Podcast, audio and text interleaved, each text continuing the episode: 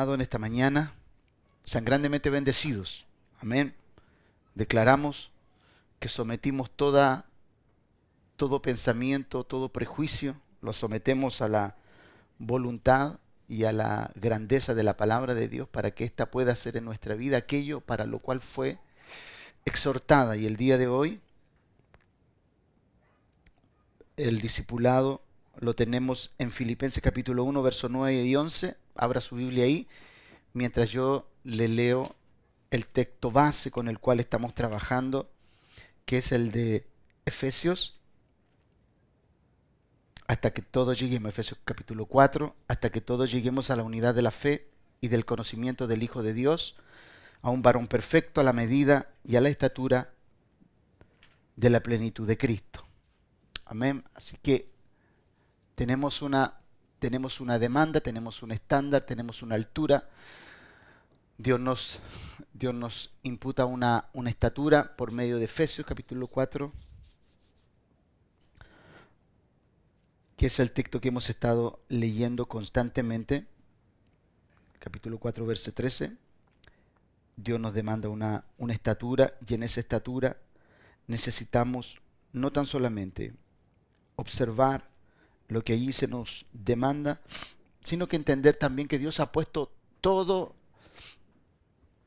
a nuestra disposición para lograrlo. Entonces, lo primero que quiero manifestarle en esta mañana, usted y yo somos Usted y yo somos el, el proyecto de Dios para esta estación. Usted, su vida, mi vida fue diseñada para este tiempo. Una de las cosas que yo siempre me preguntaba en el pasado, y obviamente lo hacía sin, lo hacía sin sabiduría, cuando uno de pronto decía, ¿por qué no habré nacido cuando estaba Sansón? ¿O por qué no nací para ver a Moisés? ¿O por qué no nací y una de las preguntas que uno siempre se hacía, ¿por, qué no tuve ese privilegio? Bueno, lo más probable es que hubiéramos vivido cosas que al alero de lo que conocemos hoy, por la palabra, no nos hubieran gustado mucho.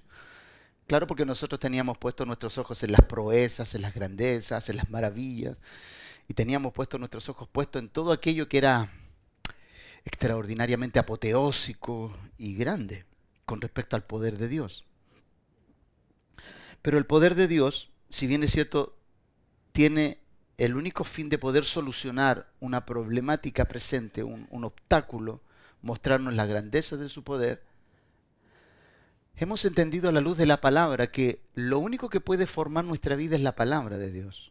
Si la palabra de Dios no puede formarnos, no lo podrá hacer un milagro, no lo podrá hacer una grandeza, no lo podrá hacer una sanidad, porque una sanidad es un trabajo de Dios sobre nosotros y es un regalo que cada uno de nosotros recibimos.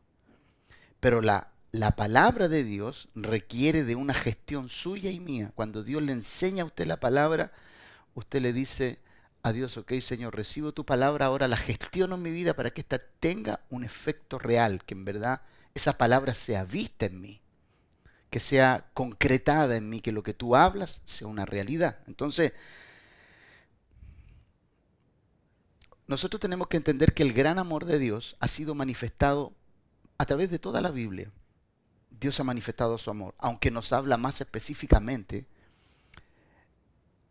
desde las cartas del apóstol Pablo hacia acá, nos habla profundamente acerca del amor de Dios y el que nos habla con, una excelencia ya eh, que puede a lo mejor eh, minimizar nuestra comprensión de lo que es el amor, en cómo lo expresa el apóstol Juan en su, en su evangelio y después en las tres cartas, primera de Juan, segunda de Juan y tercera de Juan.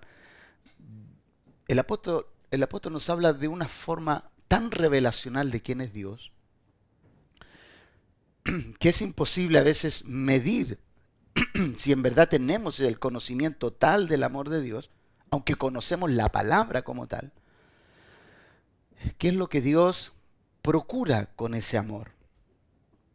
Entonces el día de hoy, Filipenses, el apóstol Pablo en Filipenses capítulo 1, versos 9 y 11, nos da una exhortación que nos permitirá mantener la plenitud que tengamos el día de hoy. Y esta plenitud que tengamos el día de hoy tiene que ser mantenida y tiene que ser fortalecida con un buen ejercicio del amor. El día, hoy día vamos a hablar acerca del buen ejercicio del amor. Hoy día vamos a hablar de cómo ejercemos el amor. De hecho, usted sabe, nosotros, cuando usted le dice a una persona, te amo en el Señor, eh, qué bueno es escuchar eso, ¿no? Cuando a ti te dicen, te amo en el Señor. mi amor por ti es mi amor por ti crece de día en día. Y Dios se va a cerciorar de que esas palabras sean verdad. Amén. Y Dios se va a cerciorar de que esas palabras sean verdad porque Dios quiere, más allá, más allá que probar tu amor, Dios quiere que tú seas una expresión de su amor que sea real. Pero además de que sea una expresión real, Dios quiere que tú sepas manifestar el amor. Y hoy día el discipulado se llama aprobando lo mejor. Y tú apruebas lo mejor a través de cómo amas. Cómo amas va a expresar cómo tú apruebas lo mejor. Mire cómo el apóstol Pablo toma este tema, cómo él lo, lo lleva a la expresión, a, a enseñarle a la iglesia de Filipenses y le exhorta lo siguiente, les dice, Filipenses 9, capítulo 1, versos 9 y 11 dice, y esto pido en oración, que vuestro amor abunde aún más y más en ciencia y en todo conocimiento. Entonces, lo primero que quiero decirle, no se puede amar si no hay ciencia y conocimiento de lo que estamos amando. Entonces, esperamos, esperamos poder eh, poner una buena base y un buen fundamento para que usted sepa ¿Qué clase de amor usted está manifestando? ¿De qué forma usted está amando? Si en verdad el amor que usted está teniendo es correcto. O sobre qué, o sobre qué cosas usted está manifestando amor. Si es un amor correcto, si es un amor incorrecto. Si usted está perfeccionando su amor.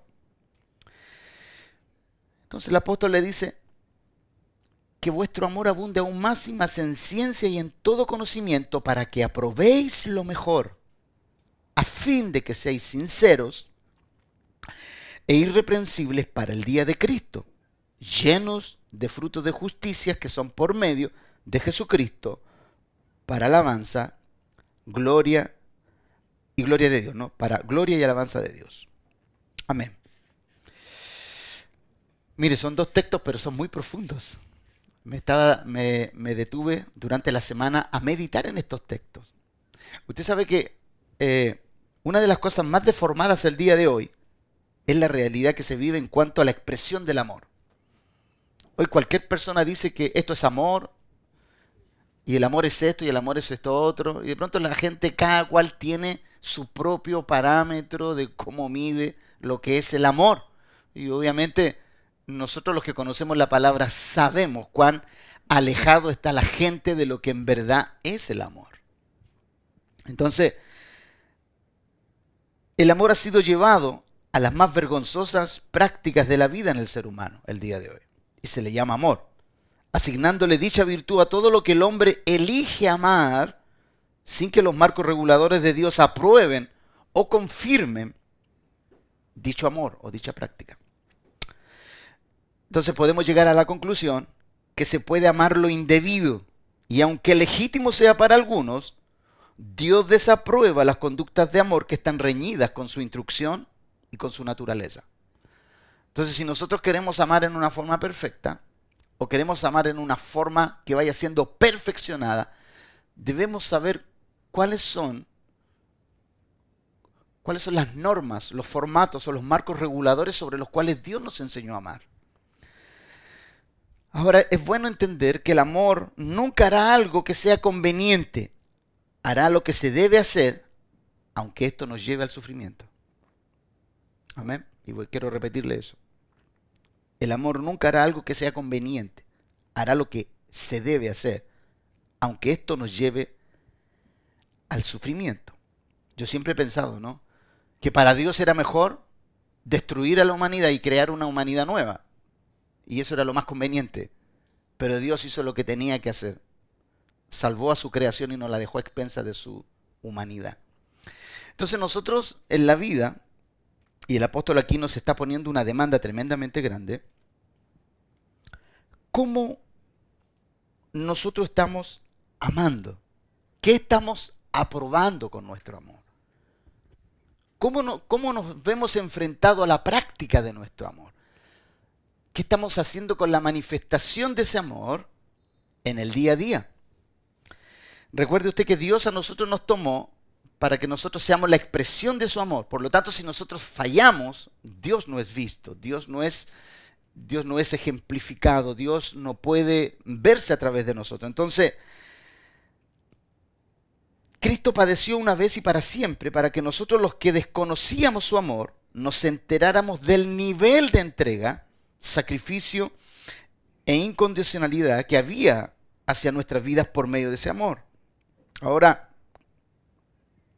el apóstol Pablo cuando nos habla, esto pido en oración, cuando él dice esto pido en oración, es su ruego, es su... Él es un padre que dio a luz esta iglesia de Filipo. Y él quiere y él quiere que esta iglesia sea una iglesia que sea perfeccionada en cómo se debe amar. Pero él solamente puede pedir en oración para que Dios alumbre los ojos de su entendimiento, les enseñe qué significa el amor pero los que tienen que gestionar cómo lo van a usar y cómo lo van a manifestar son los mismos componentes de la iglesia de Filipo. Entonces,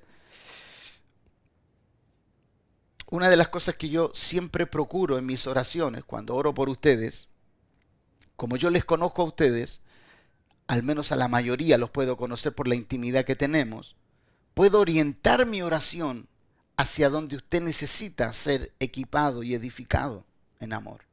Pues el apóstol Pablo, el apóstol Pablo era un hombre que tenía tanto conocimiento de sus iglesias, de las que él administraba, eh, y usted lea, cada vez que usted lea una carta, vea cómo comienza el párrafo.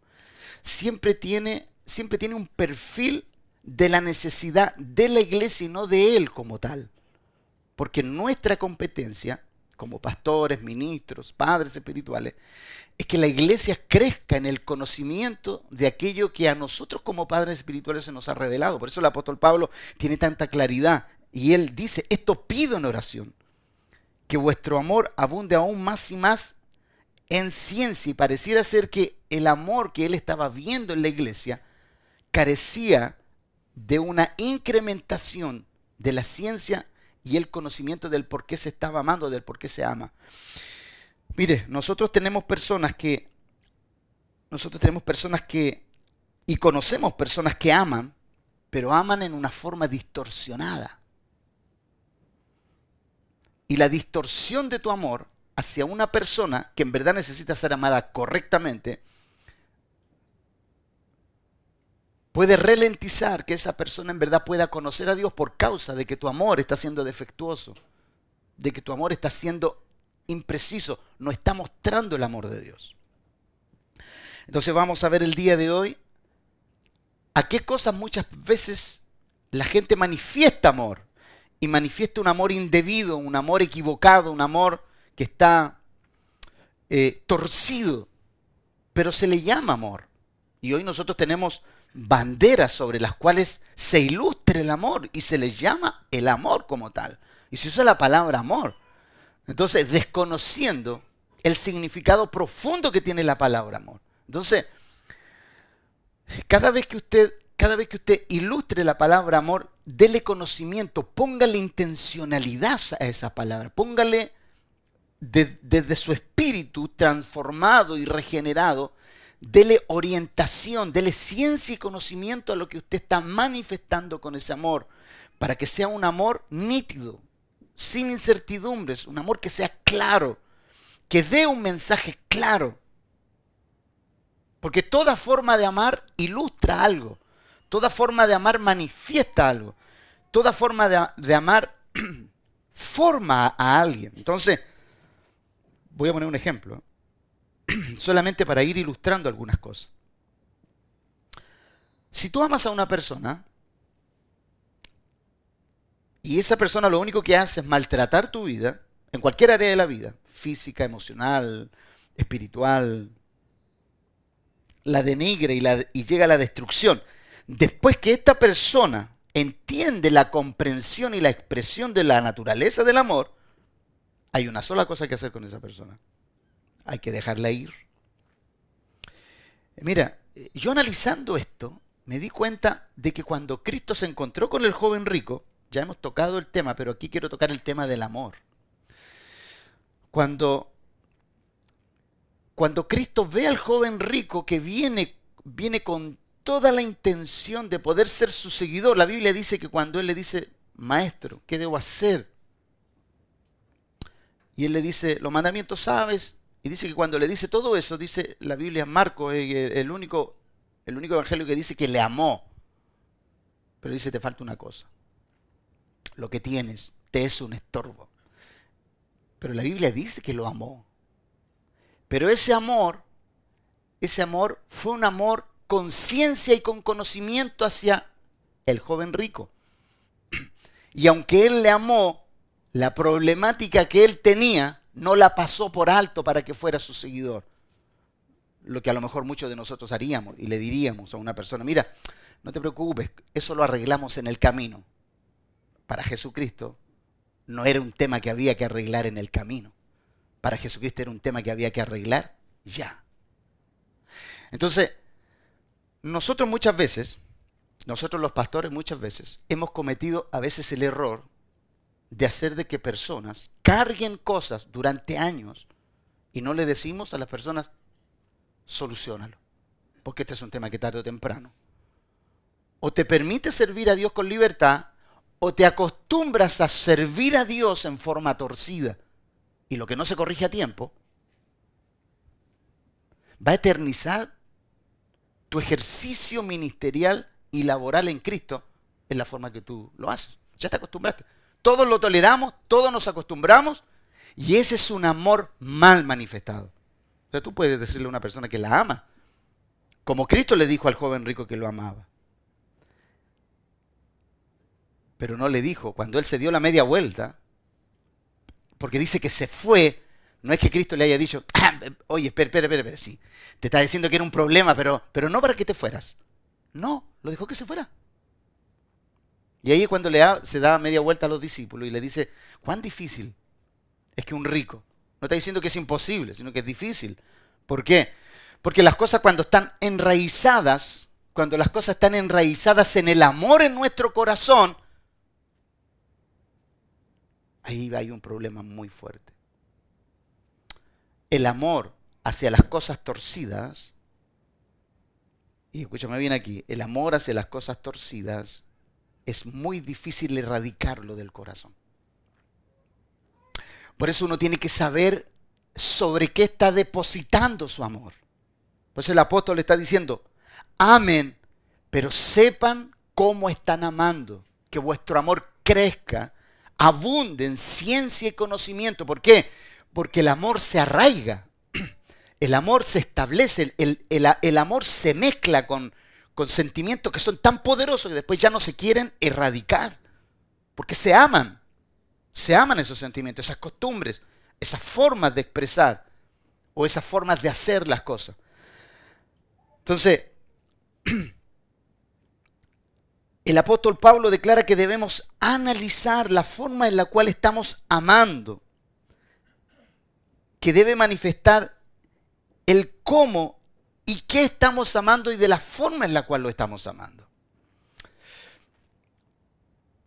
Esto es muy difícil, sobre todo esto, a nosotros nos complica cuando nosotros tenemos cuando nosotros tenemos personas que amamos demasiado y queremos atraerlas a Dios.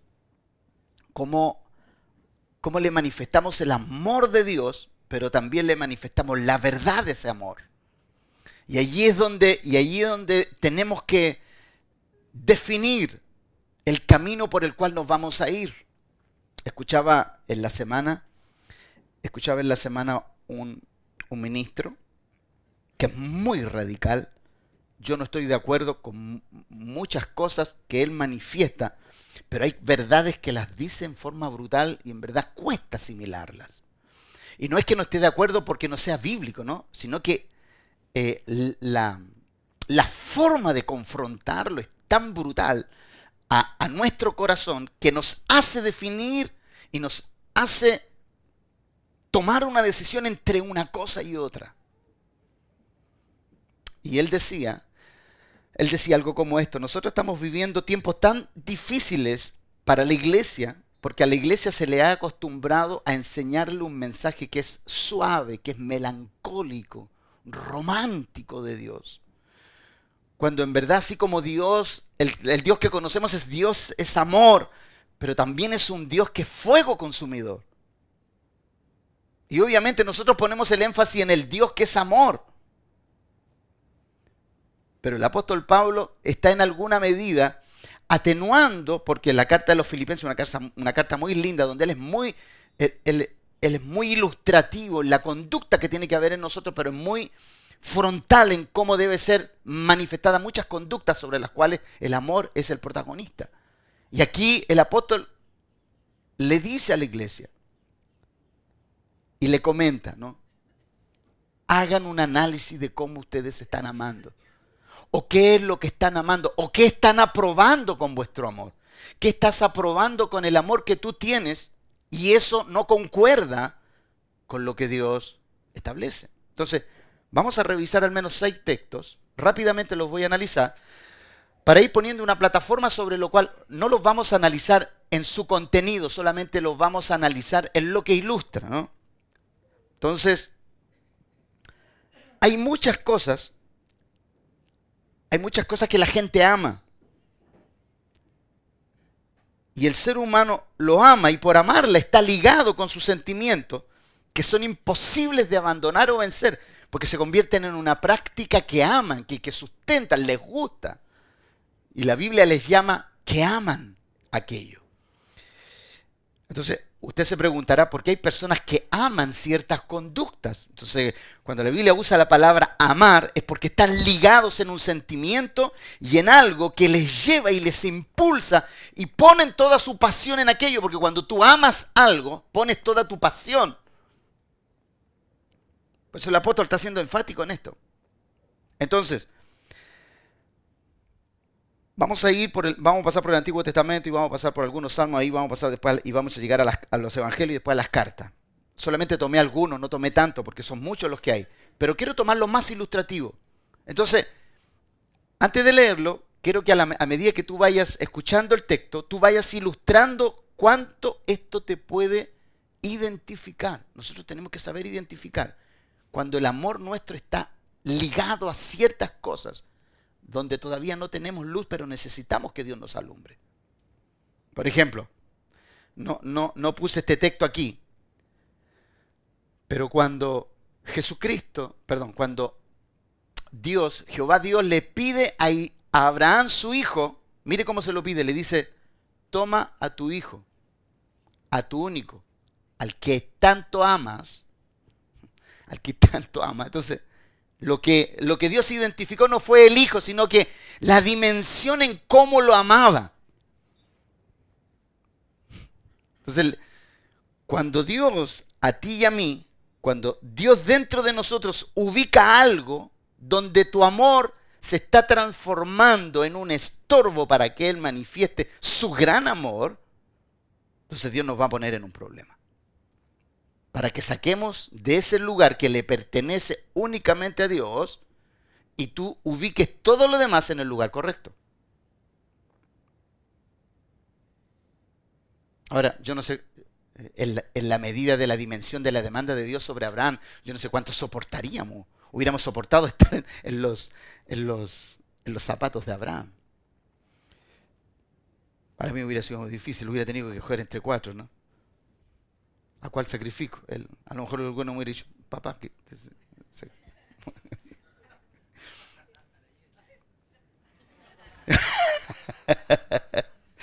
Entonces de pronto cuando uno tiene que sacrificar cuando uno tiene que sacrificar algo, Dios no le va a pedir lo que uno quiere, él va a pedir lo que te está trayendo un problema a tu vida. Para corregirlo, no porque sea malo, sino que para que tú lo ubiques en el lugar que debe estar. Entonces, Salmo 11.5 dice, Jehová prueba al justo, pero al, al malo y al que ama la violencia, su alma los aborrece. Entonces, mi pregunta es, ¿cómo hay gente que puede amar la violencia? La hay. ¿Usted ha visto gente violenta que de pronto de todo hace algo, un alarde violento? ¿No? ¿Cuántas veces usted a lo mejor ha, ha, llegado a un semáforo y alguien se le puso adelante, le topó con su auto y todo, y usted de pronto se olvidó que era un hijo? La violencia puede brotar así. Me comentaba, me comentaba el otro día un amigo, un pastor amigo, me dice, Manuel, yo pasé, me, dice, me dijo, pasé un momento tan difícil un día con mis hijos. Yo iba, iba, eso fue cuando los niños eran pequeños, pero después me contó un evento de ahora, hace poco tiempo atrás. Me dice, un día iba con mis hijos, me dice, y un hombre me hace algo con el auto, me dice, yo lo acelero y me pongo delante y me bajo, y voy al auto y, y, le dije mis cuantas, no le dije nada grosero, no le dije nada, pero lo increpé y después cuando vuelvo al auto, veo que mi esposa y mis hijos me están mirando como queriendo decir, eh, ese es nuestro padre. Y resulta que, me dice Manuel, yo cuando, cuando volví me di cuenta, como que abrí los ojos de lo que del escenario que tenía. Y resulta que el otro día, hace un tiempo atrás, una persona en un mismo semáforo, no en el mismo, pero en un semáforo, él iba con su esposa, pero los hijos tan grandes, tan casados. Dice Manuel, iba con un tipo, y te prometo que cierto, que estaba bajando, estaba bajando el vidrio, porque me puse al lado, estaba bajando el, vidrio, y mi esposa me pone la mano en el, en el mulo y me dice, amor, eres un pastor.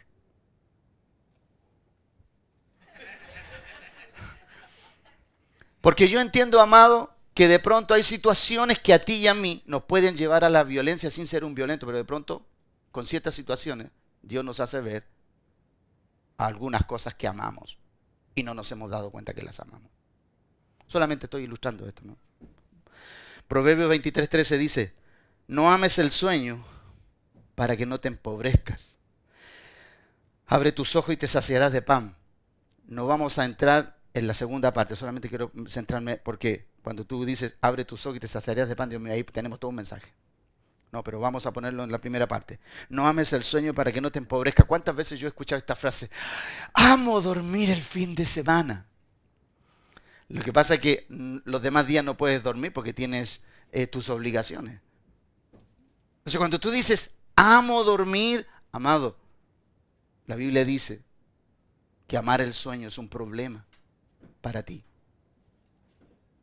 Para a ti, a tus ojos puede parecer inofensivo, pero estas cosas determinan, estas cosas determinan ciertas conductas en nosotros. Una de las cosas que siempre mis hijos, mis hijos siempre me dicen, pues yo a veces les digo el día viernes, mañana vamos a dormir hasta las tantas. Me dicen, mentira papá, porque tú vas a estar a las 8 de la mañana dando vueltas y metiendo bulla, y igual nos vamos a tener que levantar temprano. Lo que pasa es que cuando uno se ha hecho una disciplina en la vida, uno tiene que ser sustentable, pero también tiene que ser en el tiempo, tiene que ser un ejemplo, no tan solamente porque lo dijo, sino que también porque lo hace. Y una disciplina es una disciplina que no tiene parámetros para poder hacerlo en forma diferente. Entonces el apóstol Pablo está diciendo y está exhortando con este capítulo y te está moviendo a ti a analizar qué es lo que tú estás amando, qué es lo que está arraigado, con cuánto conocimiento tú estás amando ciertas cosas. Marcos, capítulo 12, verso 38-39, dice, y les decía en su doctrina, ¿no? Jesucristo hablándole a los fariseos, les decía, guardaos de los escribas que gustan de andar con largas ropas y aman las salutaciones en las plazas y las primeras sillas en la sinagoga y los primeros asientos en las cenas. Aman no, no, no está hablando de que les gustan, sino que aman ciertas cosas y no las pueden dejar. Amado, yo he estado en lugares, yo he estado en lugares donde, porque yo, yo también he tenido que aprender como ministro. Si tú eres un ministro, tú puedes sentarte en cualquier lugar, ¿no? Pero recuerdo yo en una oportunidad, en una oportunidad, eh, iba entrando al Congreso, soy muy honesto con esto, voy entrando al Congreso y me dice, no, eh, eh, usted tiene que ir al segundo piso. Y yo le iba a decir, yo le iba a decir, yo soy un pastor. Le iba a decir yo, y me, y me quedé callado. Yo dije, o sea, yo descubrí dentro de mí que había algo por lo cual yo quería reclamar un derecho. Entonces yo amaba, yo en ese momento amé mi posición y además de amarla, la estaba exigiendo donde yo tenía que estar. Entonces, amado, con esto yo quiero ir ilustrando cosas en su comportamiento. Recuerde que este es un discipulado formativo. Y usted tiene que saber cómo conducirse en la vida siempre. No importa, no importa quién usted sea. Su comportamiento es vital para que el mensaje de Cristo no sea estorbado por nuestra humanidad. ¿No? Y estas cosas son esto de saber lo que amamos y lo que más tiene protagonismo en nosotros es clave. A los fariseos les gustaban los primeros lugares y las salutaciones. ¿no? Yo me, porque aquí dice salutaciones. Oh, excelentísimo sacerdote. Y dice, seguramente ellos a lo mejor con sus vestiduras. No. Entonces de pronto uno tiene que tener esos cuidados. Yo puedo manifestar una, eh, en, en mi corazón una imagen y yo digo, Señor, esto era así Padre, líbranos. Líbranos, porque en un mundo donde la humildad, donde la bondad, donde la benignidad está ausente, los únicos que la pueden manifestar eres tú y soy yo. Cuando nosotros manifestamos esos, esos, esos ámbitos de arrogancia y todo aquello, obviamente el, mundo no puede ver estas virtudes como algo tan eh, destacable. Juan capítulo 3, verso 19 dice, y esta es la condenación, que la luz vino al mundo y los hombres amaron. No es que tenían inclinaciones hacia las tinieblas, amaron más las tinieblas que la luz. Entonces, amado, mira.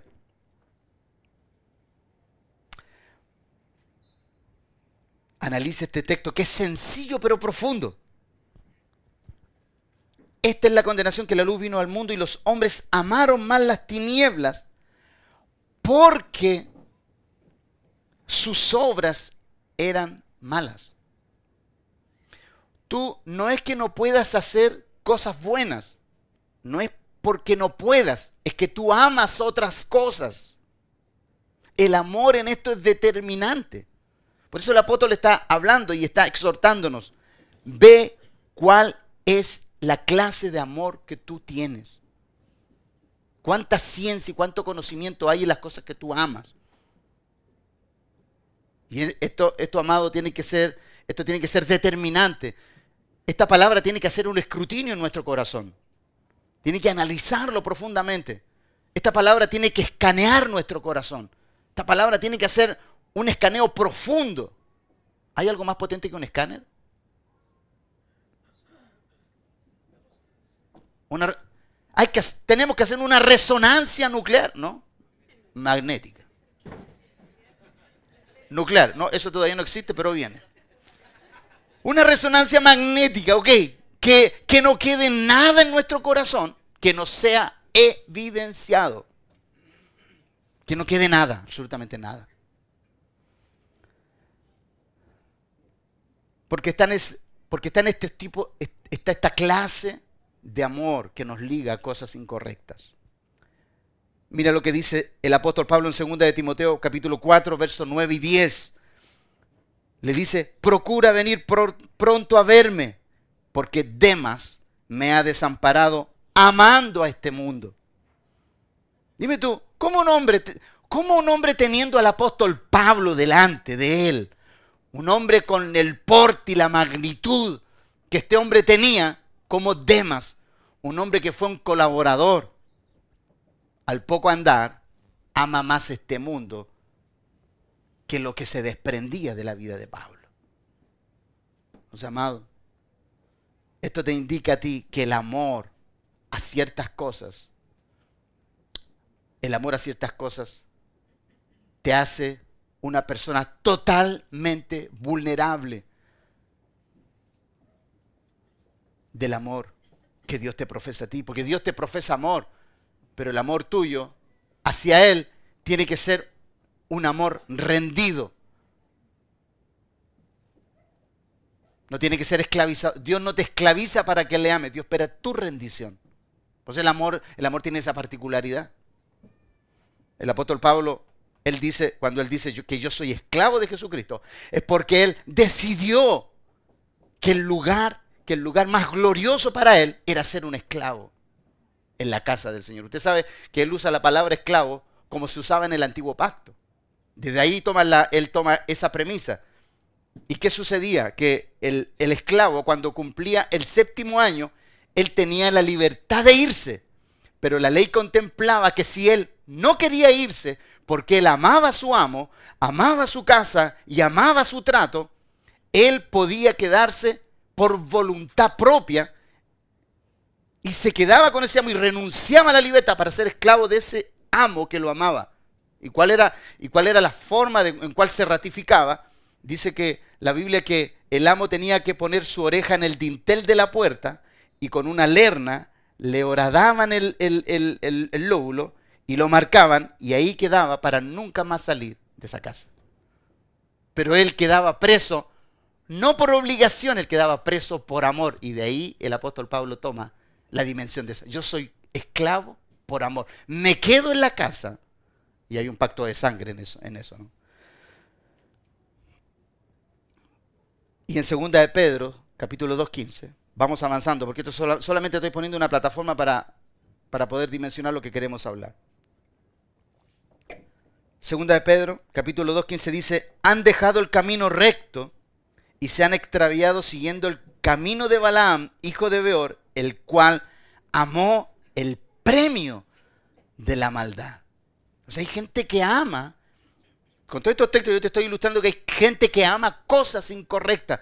Y cuando una persona ama lo incorrecto, cuando el amor a, esas cosas está, está trenzado, es difícil que esa persona logre ser desmarcada de lo que ama. Por eso el amor es muy fuerte. Pero el amor también puede manifestarse a cosas torcidas como en, esto, como en esto. Y aquí usa la palabra amor como tal. Esa es la palabra que usa. Y el último texto. Apocalipsis capítulo 22, 15. Dice, más los perros estarán fuera. Esto ya, esto es para los que habitan en Sion. ¿No? Esto es lo ilustrativo de quienes entran a Sion. Más los perros estarán fuera, los hechiceros, los fornicarios, los homicidas, los idólatras y todo el que ama y hace mentira. El que ama y hace mentira. Entonces, amado, de acuerdo a todo esto que yo le he dicho, me faltó un texto. Primera de Juan capítulo 2.15. Muy conocido por todos. No améis el mundo ni las cosas que están en el mundo. Si, si alguno ama el mundo, el amor del Padre no está en él. Entonces, amado, cuando tú y yo amamos en una cuando nosotros amamos sin ciencia y sin conocimiento, no vamos a saber dónde está puesto nuestro corazón.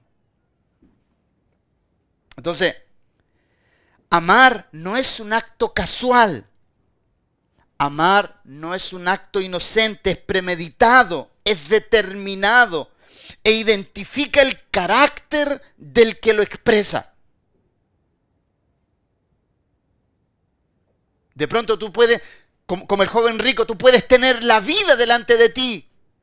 De pronto tú puedes tener las mejores decisiones, y Dios las puede presentar delante de ti, puede presentar las mejores decisiones sobre las cuales tú puedes andar. Pero como tu amor está ligado a otras cosas, el amor a esas cosas van a hacer que tú pierdas las oportunidades que Dios pueda presentarte. Entonces, amado, amar no es un acto inocente, no es un acto casual, es algo premeditado se determina, pero además identifica el carácter del que lo expresa. Entonces la pregunta necesaria aquí es, ¿qué es lo que estoy amando y con qué conciencia y conocimiento y ciencia lo estoy haciendo?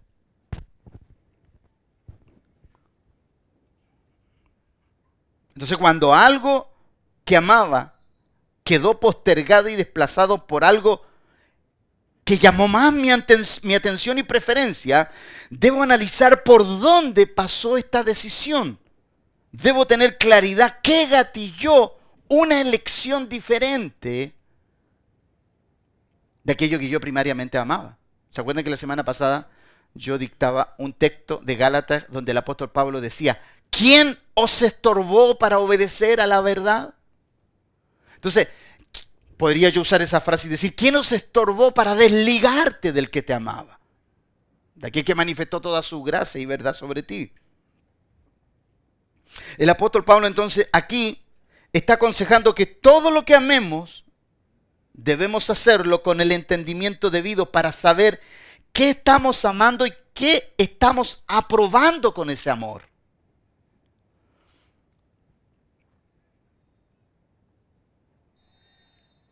Mire, las formas de amar expresadas en los textos antes mencionados no contienen la aprobación de Dios ni el carácter de la expresión de su amor. Y nosotros debemos analizar a la luz de esto, ¿por qué el apóstol Pablo nos está diciendo? Verso... Cuando él dice, y esto pido en oración que vuestro amor abunde aún más y más en ciencia y en todo conocimiento para que aprobéis lo mejor a fin de que seáis sinceros e irreprensibles para el día de Cristo. Entonces, el apóstol Pablo les está expresando que la forma de amar en los textos antes mencionados carecen de la naturaleza de Dios. Cuando Él dice que vuestro amor abunde, mire aquí las palabras que, vamos a identificar aquí.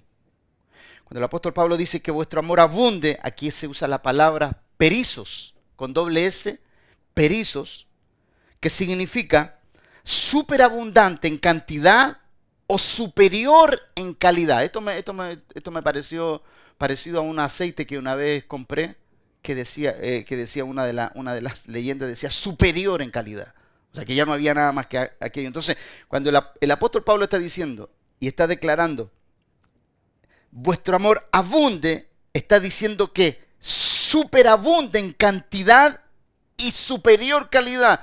No te restes en amar, pero después dice que abunde, cuando usa la palabra que para que abunde, inmediatamente les dice en ciencia y en todo conocimiento. O sea, ama, pero sabe y analiza lo que estás amando.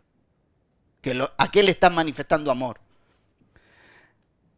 Y también significa excesivo y violento, preeminente, insistente, abundante. Entonces, les está diciendo, no se cansen de perfeccionar el amor basado en el conocimiento, en la ciencia e incrementar la razón y el saber de la aplicación de este amor.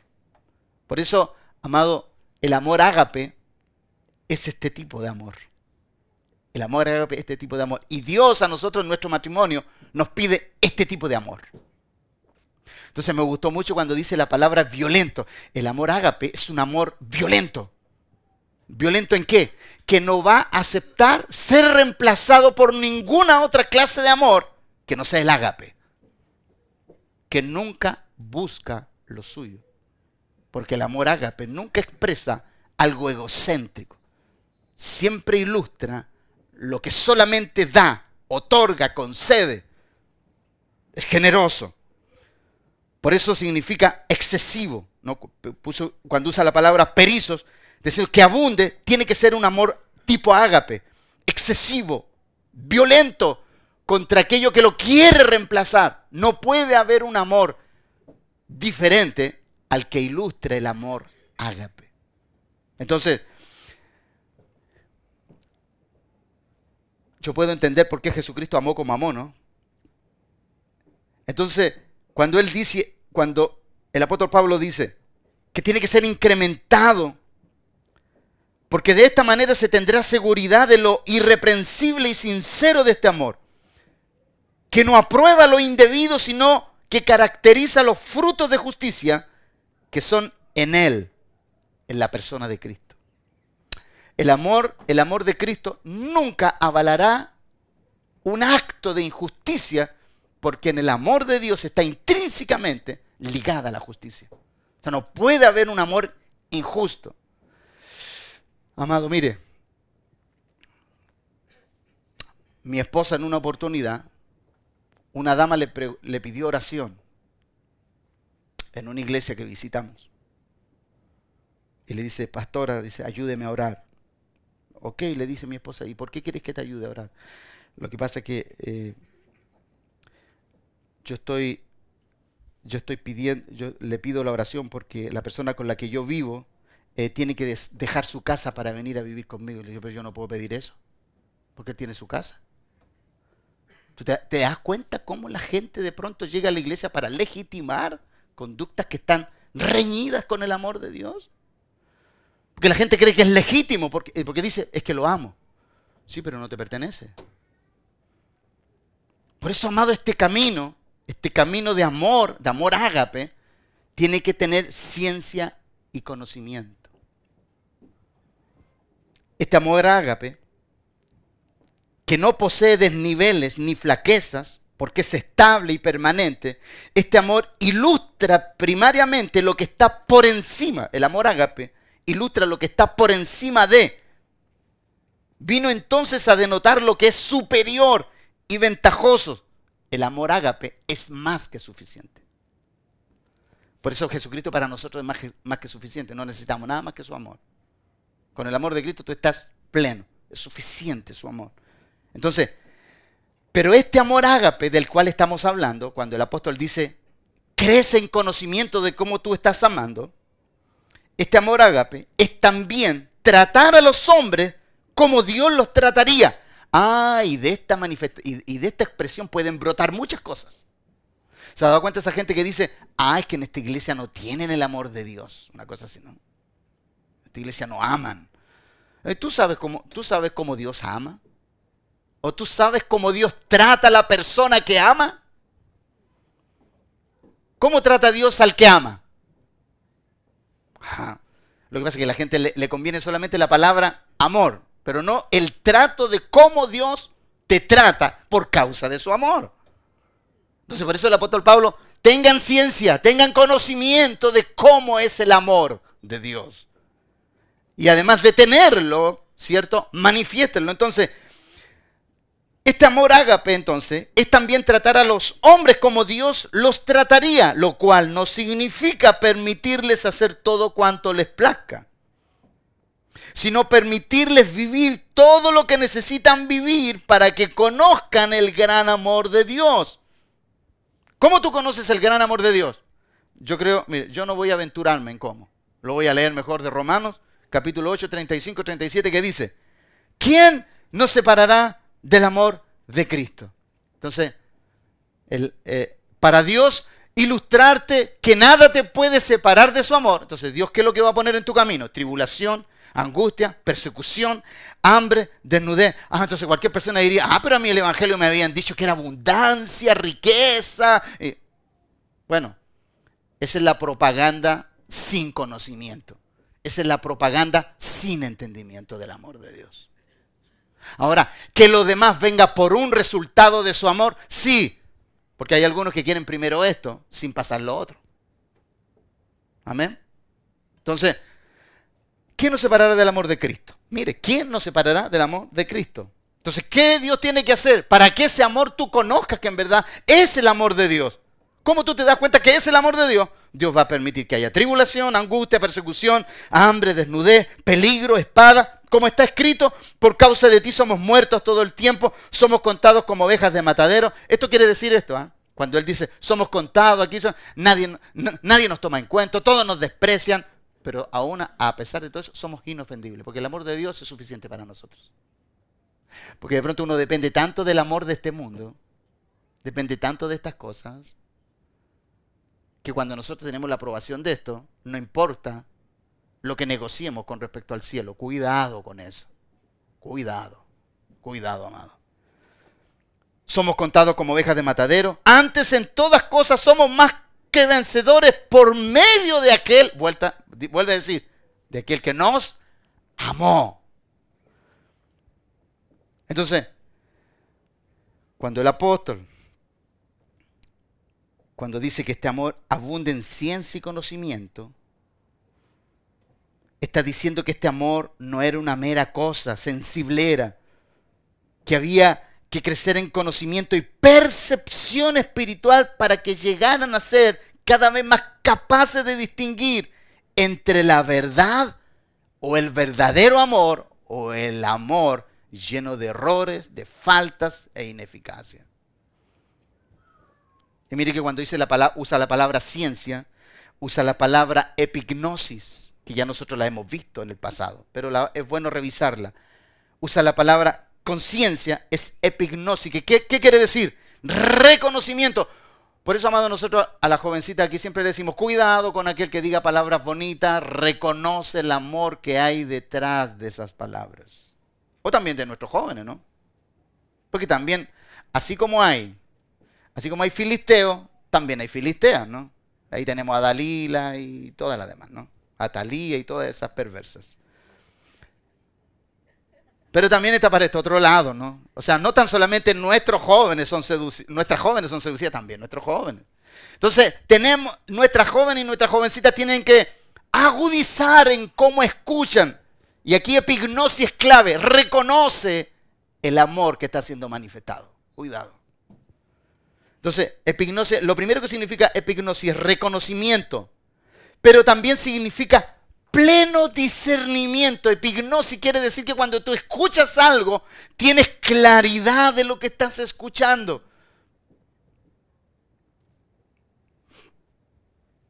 Entonces, cuando la Biblia dice, cuando el apóstol dice, tengan, crezcan, ¿cierto? Que vuestro amor abunde en ciencia y conocimiento, está diciendo, tengan pleno discernimiento de lo que están amando o de cómo amas tú a tu hermano, o amas a tu hermana, o, a tu padre, o tu casa, tu hogar, tu familia, tus hijos. Ten pleno discernimiento, ciencia o conocimiento. Entonces, el amor siempre, el amor siempre es el camino al conocimiento. ¿Por qué? Porque si amamos algo, queremos más aprender acerca de ellos. Si amamos a una persona, ¿qué es lo que queremos? ¿Qué es lo que queremos? Cuando amamos a alguien, ¿qué es lo que más queremos? Estar siempre con esa persona. ¿Para qué? Para, más, para conocerla, para ver la naturaleza de su amor. ¿Por qué, tú crees, tú crees que Juan, el apóstol Juan, habla tan bien del amor de Jesucristo? Claro, si él pasaba echadito en su pecho. Imagínate, imagínate todo el día con el oído ahí en el pecho del Señor ahí. Dios mío, ese hombre expresa el amor de Jesucristo, de Dios, la imagen de Cristo, en cómo él veía. Yo, yo, yo puedo imaginar cómo Cristo hablaba y él así. Todo, o sea, sus ojos concentrados en él. Porque él era a donde Jesús andaba, ahí andaba él. Él es el que más percepción tiene de la grandeza de su amor. De hecho, nadie habla del amor de Dios en Jesucristo como lo habla Juan. Entonces, si amamos algo, queremos más aprender acerca de aquello. Si amamos a una persona, queremos conocerla cada vez más. Así nos pasa con nuestro Señor. Amados, ¿cómo tú te das cuenta que amas a Jesús? Cuando amas su palabra. Cada vez que tú abres, cada vez que tú abres esto, tú lo que dices es, vengo a ver cómo es mi maestro, aquel que me ama. Quiero conocerlo más y más. Cada vez que tú no abres esto, tú estás ilustrando que estás muy lejos de aquel que dice que tú amas. Recuerda que Él dice, si me amáis, guardad mi palabra, guardad mi mandamiento. Usa la palabra ciencia y también usa la palabra conocimiento. Y la palabra conocimiento es aisdesis. Aisdesis. Y significa percepción discernimiento en todo conocimiento. Entonces, el amor, ¿te acuerdas de estas frases? Percepción. ¿Se ha dado cuenta que nosotros los que nos hemos enamorado y, ya estamos dichosamente casados, uno lo, uno lo primero que hace cuando ve a la persona que tú sabes que que, tú sabes que le gustaste, ¿cierto? Tú la miras y tú dentro de ti dices, le gusté. Eso es percepción. Tú sabes que una mirada así, un flechazo así, y tú dices, no, la dejé loca. Loca de amor, a eso quiero, a eso, loca de amor. Eso es percepción. Porque tú ves y percibes a distancia. Es, es algo que no puede ser evitado. Esa es la percepción. Pero ese es el conocimiento del amor. El amor es sensible a la mente y el corazón, de acuerdo a conocimiento, que es aisdesis. El amor es sensible a la mente y al corazón del ser amado. Si este amor hiere, ciega e insensiblemente los sentimientos de la persona que dice amar, no es amor entonces. Porque el amor es sensible como tal. Ahora, yo entiendo, y yo entiendo esto, hay personas que aman pero tienen que ser educadas en ese amor. Eso lo sé también. Hay personas que tienen amor, pero necesitan ser educadas en cómo expresar ese amor. Y ese es otro tema para otra, otra ocasión, ¿no? Entonces, el amor es sensible. Y es sensible en toda su expresión. Mire lo que dice Gálatas capítulo 4, verso 19, un texto que a mí me fascina, que no habla del amor en forma explícita, pero implícitamente está hablando acerca de su gran amor cuando él dice, hijitos míos, por quienes vuelvo a sufrir dolores de parto hasta que Cristo sea formado en nosotros. Yo me acuerdo cuando mi esposa tuvo el segundo dije, ay, ya no quiero más, no, ya este el último, digo el último. Y ya pasaron dos años, tres años, y digo, amor, podríamos tener otro bebé. pero se te olvidaron los dolores, porque cuando uno ama, ama en esta dimensión, no hay dolor suficiente. Entonces, por eso el apóstol dice, por los cuales vuelvo a sufrir dolores de parto. El dolor de parto está intrínsecamente ligado al amor. Entonces cuando tú estás dando a luz a alguien, entonces das a luz uno, das a luz dos, tres y cuatro. Por eso la, cuarta vez que mi esposa estaba embarazada, dice, ay Dios mío, de nuevo. Entonces yo decía, sí, ahí viene mi hija. Yo le decía, ahí viene mi hija. Claro, el, dolor era para ella, pero la alegría era para mí, porque ella decía, mi amor, aquí viene otro varón. No, ahí viene la hija. Pero ¿qué quiero ilustrar con esto? El dolor de parto, ¿qué, provoca? El dolor de, de parto provoca de que tú, por ese dolor, estás dispuesto a manifestar cualquier clase de amor aún a expensas de este dolor. Yo sé el apóstol Pablo dice, vuelvo a sufrir dolores de parto por ustedes porque los amo. Porque en verdad quiero que Cristo sea formado en ustedes. Es un amor correcto. Entonces no hay nada más, de acuerdo a esto, llegando ya a frases finales, no hay nada más inquietante y desconcertante en la vida del cristiano que creyendo ser hijo y no lo es, no hay nada más desconcertante. Porque los que saben y conocen sus comportamientos dudosos y reñidos con la voluntad y el amor de Dios y aún así ellos sienten que no son llamados a rendir cuenta, pueden estar sucediendo dos cosas. Lo primero, definitivamente Dios se ha desentendido de ellos.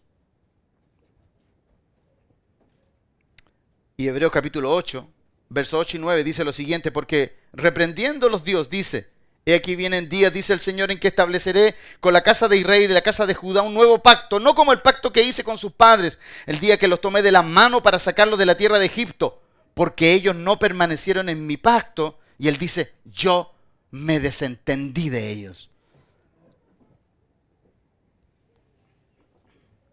Amado, mire, cuando tú y yo, cuando tú y yo nos veamos enfrascados en caminos de dudoso comportamiento y Dios no te dice nada, cuidado.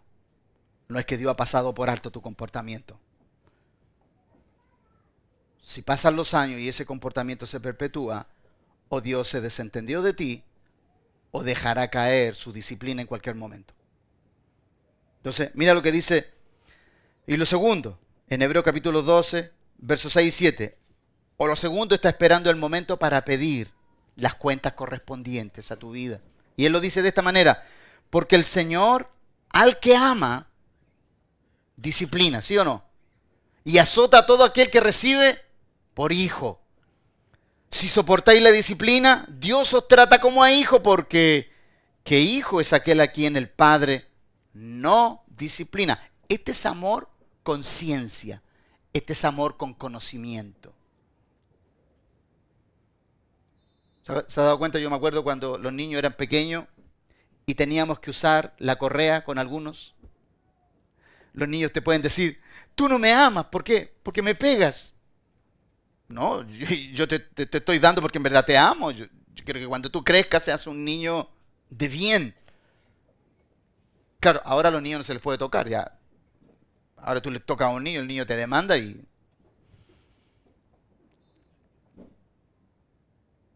Entonces el amor de Dios tiene que tener conocimiento y ciencia. ¿Por qué? ¿Por qué tiene que tener conocimiento y ciencia? Para que aprobemos lo que sea mejor. Si tu amor y mi amor no tiene conocimiento, tú no vas a saber aprobar lo que es mejor. Pues el apóstol Pablo dice, ¿no? El apóstol Pablo dice en el verso 10, para que abundéis más en ciencia y en todo conocimiento, para que aprobéis lo mejor. Para es propósito, ahí está el propósito. ¿Cuál es el propósito de la ciencia y el conocimiento? Para que sepas aprobar lo que es mejor. Y para aprobar usa la palabra doquimazo, que también la hemos analizado en otro tiempo, con K, doquimazo, que significa probar, por implicación, poner a prueba, saber distinguir, someter a prueba, comprobar, distinguir y examinar. Entonces, el apóstol Pablo lo que está diciendo es esto. Si tú no tienes en tu amor ciencia y conocimiento, no sabrás someter a prueba, no podrás distinguir, no podrás comprobar si ese amor es correcto o no. Entonces, ¿por qué tenemos mucha gente engañada en el mundo y aún en las iglesias? ¿Por qué tenemos tanta gente engañada? Porque no tienen conocimiento de los niveles de amor que tienen que ser recibidos. Por eso, amado, cada uno de nosotros, sobre todo los solteros y las solteras, que tienen que en algún momento entregar su corazón, desarrollen ciencia y conocimiento para aprobarlo mejor. Eso es clave en la vida. Es clave. No te dejes, no te dejes sorprender. ¿Sabes tú que eh, Nietzsche decía que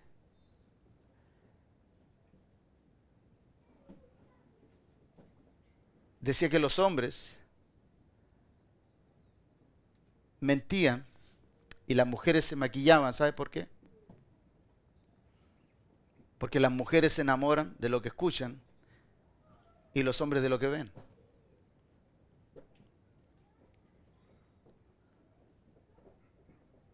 A mí me demoró un poco entenderlo, pero ahora ya lo, pero entendí. Te lo voy a decir de nuevo. ¿Por qué las mujeres se enamoran de lo que escuchan? ¿No? ¿Y por qué los hombres se enamoran de lo que ven? Porque las mujeres se maquillan y los hombres mienten. Y decía una verdad. Decía una verdad que en el tiempo se ha perpetuado. Pero para poder reconocer eso, necesitamos tener ciencia y conocimiento. Porque tú hoy día, hoy en día todavía ves que la gente sigue incrementando esas conductas y la gente sigue cayendo en esas prácticas. Entonces lo que decía Nietzsche no estaba, tan lejano de esa verdad. Entonces, ¿cómo nosotros podemos aprobarlo mejor?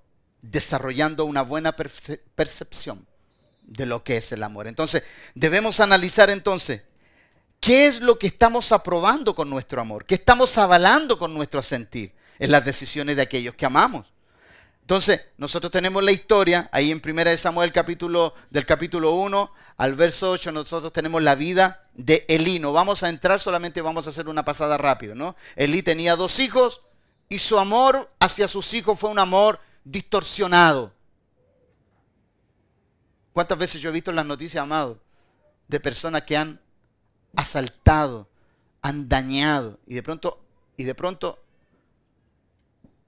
le hacen la entrevista a los padres y dicen, no, mi hijo no fue. Porque tienen un amor torcido que justifica la maldad. Amado, tengamos cuidado con lo que estamos haciendo con nuestro amor.